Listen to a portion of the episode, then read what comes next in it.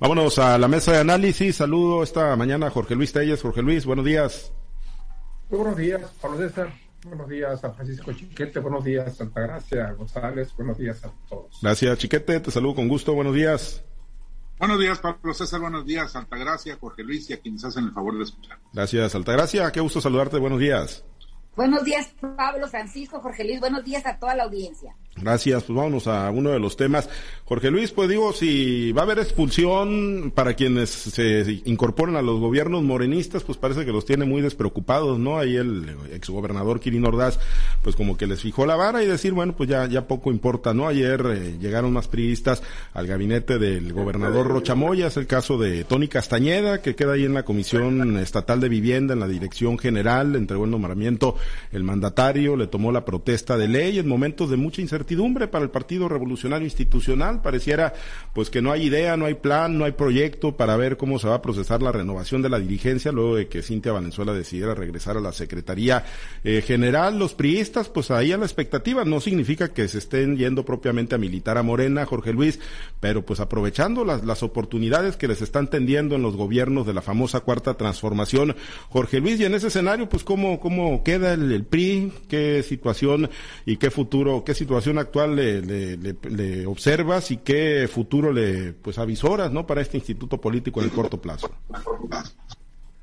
Yo creo que no son posiciones del PRI, más bien son posiciones de gente con mucho peso al interior del PRI. Tony Castañeda ya estaba, ¿no? Él era director del proyecto Tres Ríos. sí. Aunque en realidad ahí pues ya no hay, no hay nada que hacer. Y llega Noé Heredia, que es Noé Heredia, es decir, Aaron Rivas, ¿no? O sea, ningún, nadie tan cerca a Rivas como, como Noé, como no, Noé incluso en, esto, en estos tiempos en que Aaron ha estado en la banca, entre comillas, ¿no? Porque tiene muchos negocios de los cuales puede ir holgadamente sin necesidad de andarse preocupando por la política. Ahí estaba trabajando Noé. Ahora incorporan también el gabinete justamente al Tres Ríos, ¿no? Donde estaba, donde estaba Tony Castañeda. Obviamente, pues son gente que milita en revolución institucional, pero que pues eh, igual les dan, ¿no? Ellos, eh, ellos más bien se deben al padrino que tienen en, política y en el caso de Tony Castañeda, pues ya sabemos que se llama Jesús Vizcarra Calderón, en el caso de Noé Heredia, pues es Aaron Rivas, ¿no? El otro personaje no sé a qué, no sé si sea del PRI o, o a qué este a qué bando obedezca, ¿no? Evidentemente es gente que ha sido militante del PRI, que aspirado, no Heredia aspirado a otros cargos, no se le ha hecho todavía, excepto una diputación suplente por ahí, justamente cuando entró en lugar de, de Aaron Rivas. Y en el caso de Tony, pues eh, inclusive ha sido presidente del Comité Municipal del PRI, el presidente municipal de Culiacán, sustituto, eterno aspirante a la presidencia del Comité Estatal del PRI, aunque ahora pues parece que ni siquiera le, le hace un guiño. Pero pues son gente del partido, del PRI, que ahí está, ¿no? Sea por, sea como sea el camino por el que llegan al equipo de Rubén Rocha, pues ahí está, ¿no? A mí esto no, no lo veo yo como una sensación de, pues así como de una cosa sensacionalista, ni mucho menos, me parece lógico. El propio Rubén Rocha Moya, pues este, es una, siempre habló de un gobierno incluyente y es una persona pues que, que, que acepta el pluripartidismo y ahí está, ¿no? Hay que decir que todos los pristas que están ahí, pues eh, pristas abiertos, como morenistas abiertos, yo podría decir, por ejemplo, que, el secretario general de gobierno no es, no, es, no es de Morena, y más bien yo diría que, es más del PRI que de Morena, el secretario general de gobierno. Lo mismo podría decir del tesorero, del secretario de Administración y Finanzas y de muchos que están por ahí que no son, que no son militantes de Morena, vaya por decirlo muy claro, y que han sido militantes soterrados del PRI apoyando candidatos.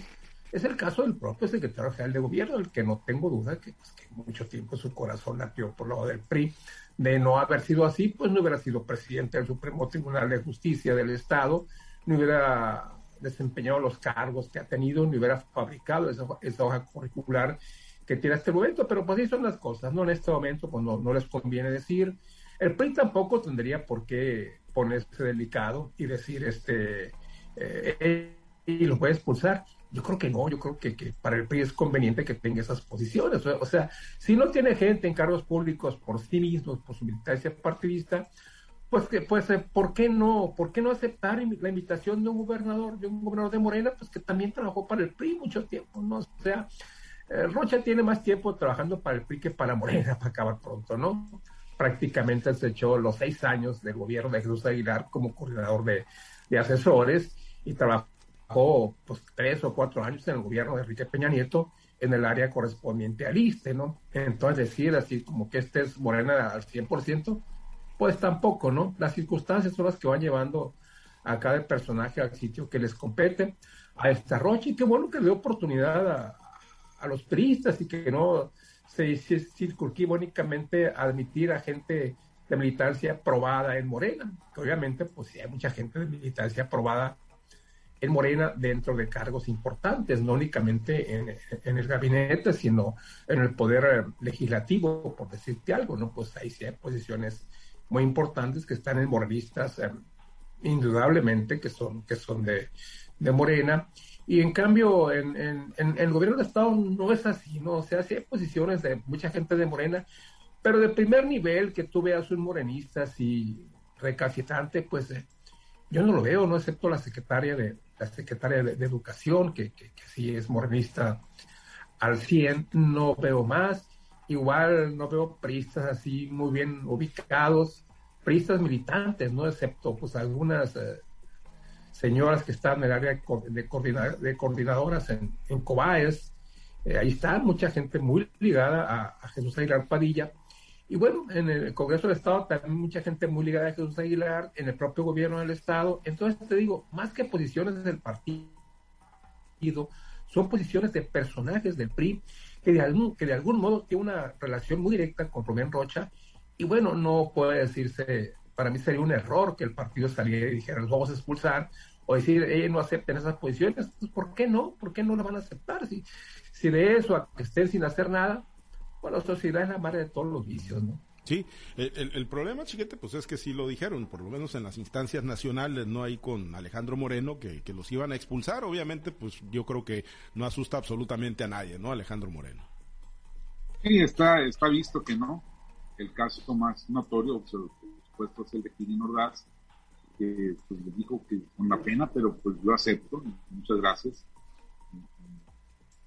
Pues ahí está la amenaza no se ha concretado todavía la expulsión y ya está eh, en marcha la, embajada, así que pues no hay ningún motivo para que todavía se estén esperando. Pero pues es poco el amor y gastarlo en celos. Yo creo que al primo lo que menos le conviene es echar gente afuera ahorita. Pero bueno, cada quien trae su proyecto y sus ideas.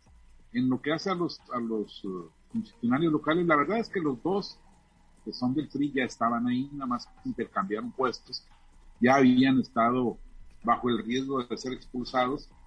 Y yo me pregunto si alguno de ellos dos eh, volvería al PRI si, en este momento los llamaran y les dijeran, oye, vente de secretario general, de secretario de organización, de presidente del comité directivo estatal, por ejemplo, Tony Castañeda, fue alcalde en funciones, tuvo una trayectoria importante. Sería, en teoría, un buen candidato a la presidencia del Comité Directivo Estatal, pero yo estoy seguro que les iba a decir que no, ni por la interina que está rechazando Aaron Ignazar, ni por la permanente que, que se supone llegaría a fines de este año. Así que yo creo que no. Y el otro señor Heredia, pues ya desde que fue diputado suplente en el Congreso, fue de los que voz en cuello gritó que aprobaba los créditos de Maloa porque era por el bien de Sinaloa y todas esas balandonadas de las que ahora debiera estar arrepentido, pero yo creo que no le da la conciencia para eso. Entonces, pues no, no es mucho lo que pierde el PRI, tampoco es mucho lo que gana Morena. Sin embargo, sí hay un avance, por lo menos psicológico, de parte del gobernador en lo que hace a cooptación de cuadros y en la posibilidad de influir en algo, por ejemplo, para movilizar gente ahora que viene la revocación de mandato y luego para ver hacia dónde los orientan cuando se empieza a definir la, la sucesión presidencial. Creo que ahí sí Rocha está ganando, está ganando cuadros quizá no militantes abiertos, pero pues capacidad de maniobra sí está, Sí, y, y lo que plantea eh, Jorge Luis Altagracia, ¿no? Que al final de cuentas, pues muchas veces no, no son, eh, pues cuadros que están llegando, pues digámoslo así, ¿no? Por, yo no dudo de la capacidad que puedan tener, pero al final de cuentas forman parte de un grupo político, tienen, tienen padrinos, ¿no? Y que han tenido, pues posiciones ahí sí muy, muy importantes emanadas del Partido Revolucionario Institucional y es la verdad, o sea, se deben al partido y no, no tiene una convicción política o una afiliación política por sí o por la doctrina que se puede practicar hacia dentro del instituto político, más bien van siguiendo los pasos que les van marcando porque seguramente piensan que por ahí van a tener quizás sus dividendos políticos, ¿no? Y han conseguido bastantes puestos públicos, pero siempre acompañados de los grandes padrinos que tienen ahora. Esos padrinos hace tiempo que se fueron del PRI, o sea, si tú hablas de un Jesús Aguilar, de, perdón, de un Jesús Vizcarra Calderón, pues hace mucho que no está en el PRI, más bien coquetea con, con los partidos que están enfrente, ¿no? Y sobre todo con el partido del presidente Andrés Manuel López Obrador. No vimos que metiera las manos en este, en esta contienda que pasó el año pasado para defender su color de partido, ¿no? Hace mucho tiempo que desde la gran derrota que tuvo frente a Mario López Valdés, realmente Jesús Vizcarra Calderón ha permanecido allá en sus oficinas de la empresa de carnes que maneja, ¿no? Me parece que él ya no está aquí. Ahora, con Aaron Rivas, Aaron Rivas ha sido un personaje que se le ha mencionado mucho, incluso también era un posible candidato a la gobernatura y, junto con el partido, el grupo Culiacán que le llamaban, donde estaba también Tony Castañeda, donde estaba incluso Jesús Valdés, pues ese grupo realmente fue excluido para el, la designación del, del candidato a la gubernatura, ¿no? O sea, cuando Quirino Ordaz Coppel eh, da su anuencia para que, para que Mario Zamora llegue, no, por, no porque haya querido él que hubiera llegado Mario Zamora, sino porque fue una imposición del PRI nacional. Me parece que estamos hablando de dos PRIs, de dos institutos políticos diferentes, el que está en la Ciudad de México, que es el que está en contra de este tipo de designaciones o de este tipo de llamados que hacen los gobiernos de Morena a integrantes del PRI, y el otro, el PRI de aquí del estado, donde prácticamente pues son, son acople o son equipo del gobernador en turno. Y no me parece mal, o sea, no me parece mal que, que Rubén Rocha Moya los llame. ¿Por qué? Porque finalmente él lo vino diciendo desde la campaña, que tenía anotados con lápiz, que iba a ser un, iba a ser llamados a la gente que considerara que pudiera integrar en su, en su equipo de trabajo, porque llegando al gobierno ya no se hablaba del color del partido, se hablaba de un proyecto de gobierno y creo que eso es lo que está haciendo ahorita Rubén Rocha Moya, ¿no? Ahora, ¿qué tanto se va o qué tanto se queda en el PRI si lo que estamos viendo más bien son como cascaje, no son gente que trabaje hacia dentro del partido? O sea, ¿qué tantos puntos, qué tantos votos le significa que abandone o que regrese un personaje de esa naturaleza? Me parece que un grupo, por ejemplo, liderado por Jesús Vizcarra, puede traer muchas cosas, pero lo que más trae es dinero. Y lo que quieren en estos equipos o en estos partidos políticos es eso, dinero para poder moverse, para poder mover a los, a los, a los activistas. Eso realmente es lo que buscan, porque eh, se les hace poco los 30 millones de pesos que tiene el PRI, un poquito más de 30 millones de pesos que tiene para ejercer este, este año, este año fiscal. Entonces lo que quieren es más y más, porque es gente que ha hecho un modus vivendi de, esa, de ese tipo de política, o sea, de ese tipo de manejo de grupos, o por lo menos bloquear ante los grupos de poder, decir yo manejo tanta gente o no manejo tanta gente, pero en realidad lo que estamos viendo es que la ciudadanía no les está otorgando la confianza, o sea, ellos se podrán hacer garras y desgirarse unos con otros, pero realmente el impacto que tienen ante la sociedad como para conquistar puestos públicos o, o llegar a posiciones políticas, pues me parece que, que son cada vez más escasos, ¿no? Este, me parece que el PRI está perdiendo la oportunidad de, de erigirse como una oposición, siendo un partido de tanta experiencia, de tanta tradición, buena o mala, pero la tienen, tienen el conocimiento de la gente, la franquicia, el PRI se conoce.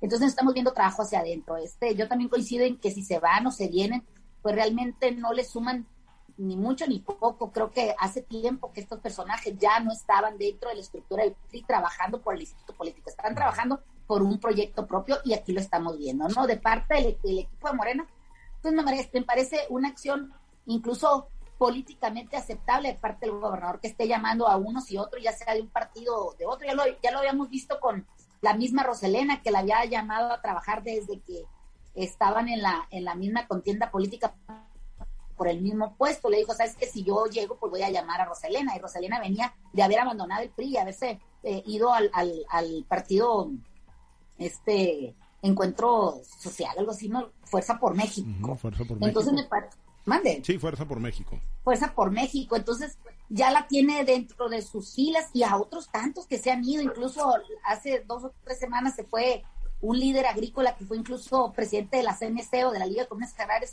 Samuel, y, ya está dentro también de las filas morenistas. Entonces no, no me parece eso tan malo, me parece malo. Siempre me ha parecido que está mal la simulación este hacia, hacia el electorado, la simulación hacia una doctrina política o la misma simulación en un en un equipo de trabajo, en este caso como los gobiernos del Estado de Sinaloa, incluso los municipales. Sí, bueno, y, como lo apuntaban, ¿no? Pues Rubén Rocha Moya es el más vivo ejemplo, ¿no? De participación en gobiernos en los que no necesariamente, o del signo político en el que no necesariamente milita, pero bueno, en el caso del revolucionario institucional Jorge Luis, pues el gran problema es que pues, están en una etapa de, de indefinición, con la brújula extraviada en el estado de Sinaloa, con una seguidilla de derrotas, la del 18 y la del 21, que los han pues pulverizado prácticamente en el estado de Sinaloa y los que sí se están quedando y aquellos que se desgarran las vestiduras por la incorporación de, priistas a la 4T, Jorge Luis, pues tienen, tienen la fuerza, tienen la, convicción para sacar adelante al, al, partido. ¿Le ves alguna posibilidad de que, de que puedan pues reencauzar a ese instituto político, ya sea retomar las riendas desde el centro o desde grupos locales, pero tiene, tiene esa posibilidad de vida el PRI? Bueno, como decía agradece dinero no van a llevar. Ni de su bolsa, ni de, ni, de sus empresas, ¿no? Eso que se les olvide, irán a llegar, pero dinero no, no van a poner, ni, ni, de su patrimonio, ni de sus empresas, porque... Y eso es precisamente lo que les falta al PRI, dinero, y no porque no tenga, sí tiene, sí tiene, pues el único partido que tiene más recursos oficiales eh, en Sinaloa después del PRI es Morena, y Morena pues opera, opera con bastante eficiencia. Yo creo que el PRI, un PRI bien administrado, sin ese aparato que tiene tan grande, tan espectacular, con un edificio que no lo tiene Obama, como es el Comité Directivo Estatal del PRI, pues eh, podría, podría operar, pues, o sea, eh, ajustar su estructura, ajustar sus gastos, tiene un personal. El, el PRI siempre, siempre operó como una secretaría, como una secretaría del despacho aquí en Sinaloa y como tal pues también recibía recursos suficientes de parte de, del gobierno estatal, no por arriba y, por abajo, no abierta y disimuladamente, pero siempre operó como si fuese una secretaría más de Estado una coordinación.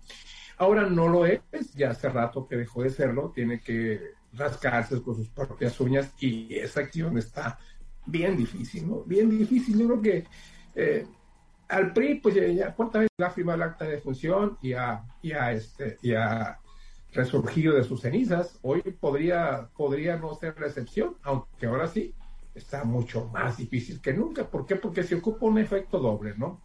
Primero que se pronuncie la caída de Morena y de la de López Obrador, o sea, que definitivamente la gente comience a cerrar, a cerrar las puertas y diga, no, pues todo mejor con los que se fueron que con los que llegaron, eso salieron peor que los de antes, sería un efecto. Y el otro, pues que el PRI se dedicara realmente a trabajar por el partido y no por los intereses personales, como suele ser, ¿no?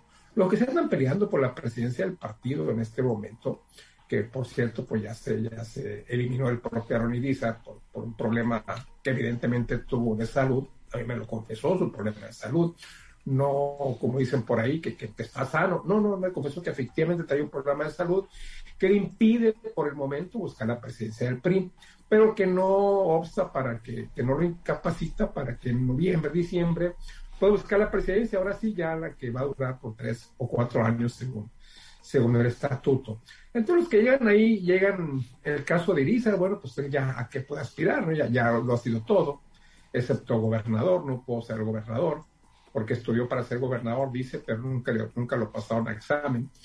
Y, bueno, podría ser un caso, ¿no? Pero fuera de Aarón, los que van ahí, pues en este momento, pues dinero tampoco, ¿no? Porque no hay, pero sí buscar proyección, estar en, eh, la dirigencia de un partido, es tener presencia en los medios, tener acceso a ciertas, a, ciertas prerrogativas, a ciertos privilegios, y obviamente la oportunidad, pues, de, de buscar para el 2024 una diputación, una presidencia municipal, una regiduría, que no es nada despreciable a estas alturas, y a eso van, hombre, precisamente a buscar lo suyo propio, no buscar a un partido que se, que, que, se recupere, que salga, que resurja de sus cenizas, que vuelva a ser el PRI que todos conocemos, eso ya va a estar difícil.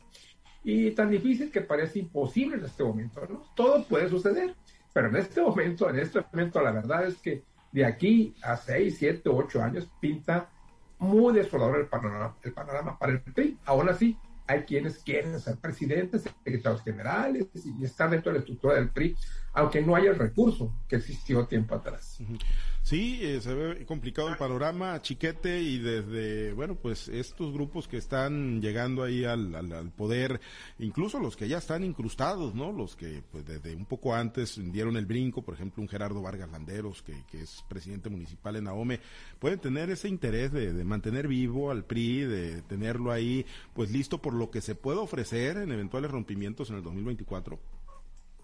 Sí, por supuesto que sí. Yo creo que ese es uno de los, de los propósitos. Mira, ya lo adelantaba Juan Millán en un libro que, se publicó sobre su actividad política. El futuro de los cuadros priistas decía, está en los partidos locales, incluso no solo en Sinaloa, sino a nivel nacional. Y, en efecto algo, algo hay de eso. Yo conozco a gente del PRI que está ahorita pujando por orientar la sucesión en el PRI y que al mismo tiempo está platicando con los grupos que están promoviendo partidos locales para la próxima jornada. Es eh, una, una cosa que pinta tiempo completo, de manera muy completa, lo que está pasando dentro del Partido Revolucionario Institucional. Están, quedan, como dice Telles, algunos espacios que son atractivos para este tipo de cuadros que les permiten avisorar cierta estabilidad o cierto acceso por lo menos a, hacer eh, en parte del diálogo, del debate estatal, y que no los quieren desperdiciar, pero en el fondo están trabajando por otras vías para su propia causa. Entonces yo creo que sí hay, hay gente como desde el poder, como el Rocha, como, como el propio Gerardo Vargas, que están interesados en, en controlar esos grupos para sumarlos a las causas por las que vayan a transitar. Ya alguien especulaba eh, sobre, sobre la posibilidad de que Marcelo se fuera por una de las fuerzas alternativas si, si Morena no le da este, la oportunidad de ser candidato presidencial. Y bueno, a lo mejor por ahí se va Gerardo Vargas, a lo mejor por ahí se van otros actores políticos del Estado que, no son propiamente morenistas, pero que encontraron una puerta abierta. Entonces, eh, eso es una parte que amenaza mucho también aquí con una dirigencia nacional sin claridad, que está más bien este, tratando de, de para su propio proyecto personal, pues no, no se generan muchas expectativas para los cuadros, los militantes de base, de modo que eh, ahí está el, gran problema de aquí, no, no solo en las cooptaciones que esté haciendo que, Rocha, Rubén Rocha Moya, sino en las propias este, pues la diáspora que están generando estas, malas condiciones nacionales y que se reflejan en los estados. Bien, eh, Altagracia, pues finalmente pues el tablero ahí está puesto y las fichas se están moviendo. Y fíjate que sí se están moviendo, el único que no mueven es el que tienen en la cabeza principal en la Ciudad de México, que es el que me parece que de alguna manera está como botado de, de, del cerebro, porque no entiende la posición en la que está, desde ahí, desde esa posición en la que está dicta este, los lineamientos como si realmente el PRI estuviera en la posición que tuvo hace muchos años. Yo creo que por ahí es donde está el problema del Partido Revolucionario Institucional, donde tiene una dirigencia que realmente no está tomando decisiones correctas, que realmente, como dice Francisco, está nada más pensando en engrandecer su peculio político. No, no le interesa en realidad lo que es el partido por, como fuerza política opositora o como como realmente una opción de gobierno. Le interesa llegar él al gobierno, él. Le interesa ser él nada más. Ahí es donde me parece que radica el gran problema que tiene el PRI también, además de los otros egos que hay en todos los demás estados, ¿no? En todas las demás este, institutos políticos de, de los estados de la República. Pero realmente ese grupo que tiene el PRI ahorita en la, en la dirigencia nacional me parece que le está haciendo más daño que provecho. Nunca había visto yo un PRI tan dividido o un PRI tan señalado o tan este, tan comprometido entre ellos, o sea, está, confrontados, nadie que comprometidos, confrontados entre ellos, a los, el Instituto Nacional con los institutos estatales.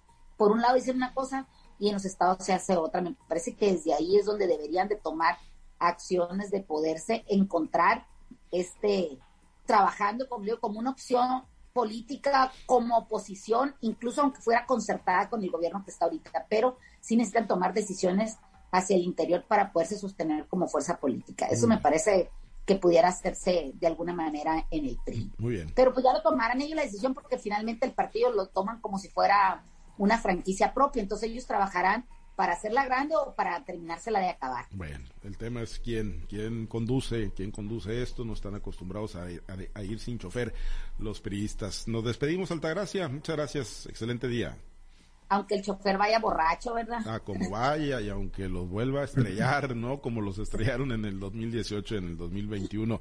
Bueno, gracias, Chiquete. Que tengan un excelente día. Gracias, Chiquete. Excelente día. Y súmale la, súmale la pizca que está haciendo también Héctor su Fuente. Sí. Mientras a él le pegan del gobierno al Paz, el PAS le pega al PRI, llevándose cuadros también de, otros lados. Entonces estamos en, estamos en la feria, los carritos chocones. Es la cadena alimenticia, pues, así va, así va la cadena alimenticia.